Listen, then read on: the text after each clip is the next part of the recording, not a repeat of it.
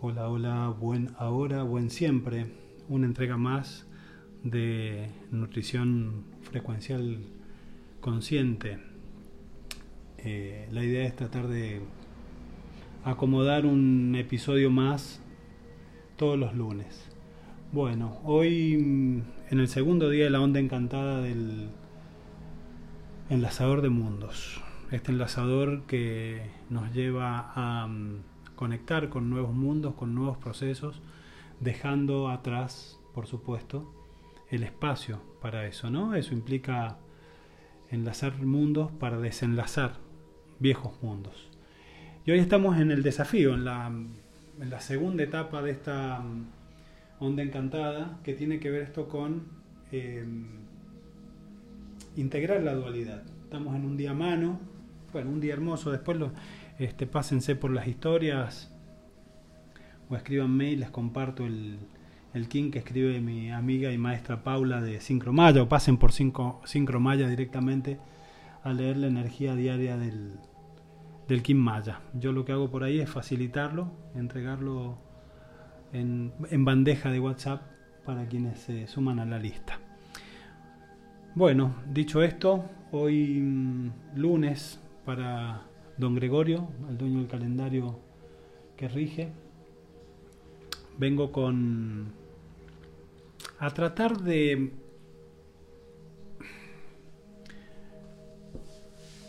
entender un poco más sobre este proceso que elegí vivir, en el que me sumergí, que es la conciencia de cómo nutrirnos a través de la frecuencia o, qué frecuencias son nutrientes y qué frecuencias no. Em, hablaba con, con, Flor, mi compañera, que ella es nutricionista mm, para nada convencional, es una nutricionista que, mm, que está trabajando desde la conciencia y desde la intuición. Va por una cuestión de bienestar, y no por una cuestión de estética, va por una cuestión de salud y, sobre todo la salud a partir del sentirse bien, lo cual me parece como muy, muy genial. Eh, ya seguramente van a tener noticias de ella. Me encantaría algún día invitarla al podcast para que nos cuente un poco en qué viene trabajando. Pero bueno, lo que yo vengo haciendo y hablando con ella,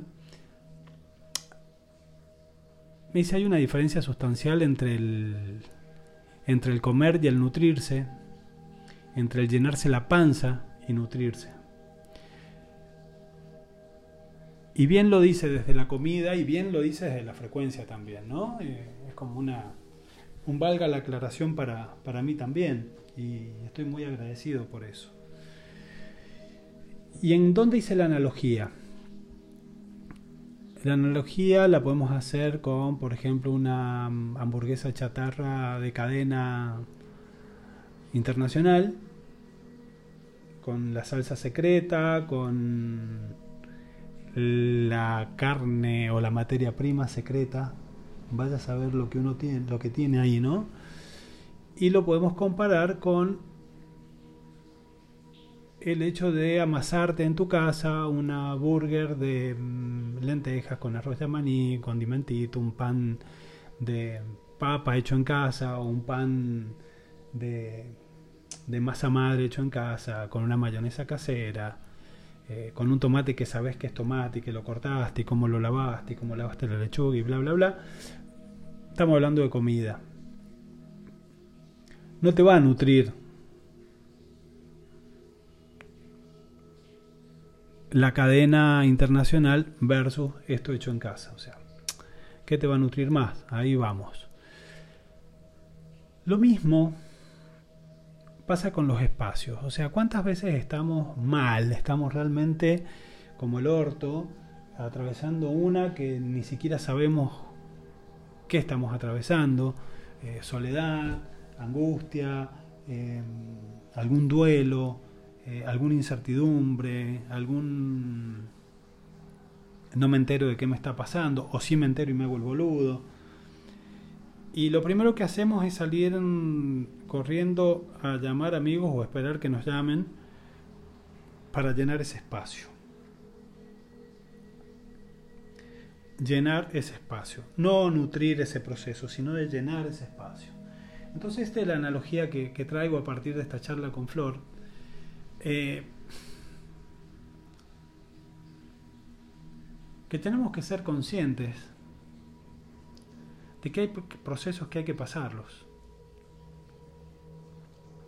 Inclusive si a veces el, proceso es la limpieza de algún relleno, de alguna alimentación no consciente a nivel energético, a nivel, a nivel frecuencial, porque estuvimos en un lugar donde había mala onda, porque estuvimos en un lugar donde había chusmerío, porque estuvimos en un lugar donde la música que había era hipertóxica, desde la música en sí hasta las letras en sí, no nos olvidemos que todo es frecuencia.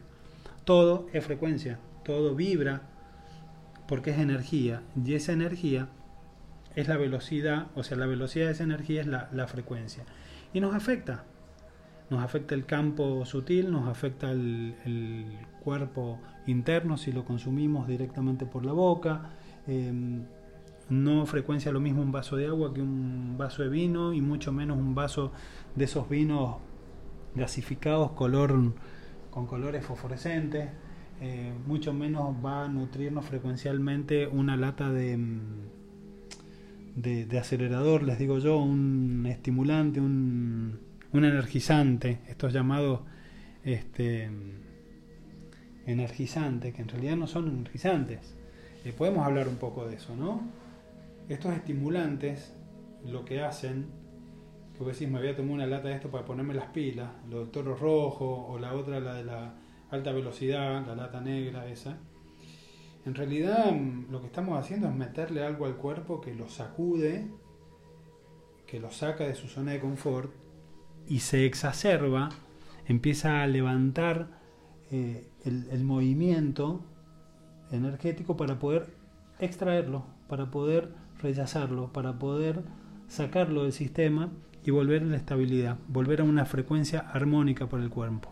Entonces lo que estamos haciendo es desnutriendo a partir de esa sustancia lo que consumimos. Seguimos hablando de la ingesta. Creo que las analogías más firmes para, explicar lo que es la nutrición frecuencial y volvernos conscientes de con qué y cómo nos estamos nutriendo es comparar con eh, la ingesta que hacemos por boca, fundamentalmente. Pero no nos olvidemos de lo que estaba diciendo recién, espacios, tipo de personas, actitudes, actividades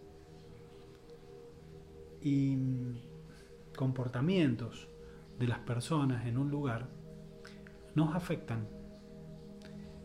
Y ese afecto, o esa afectación, mejor dicho, para que no se confunda, esa afectación que nos hace en el campo,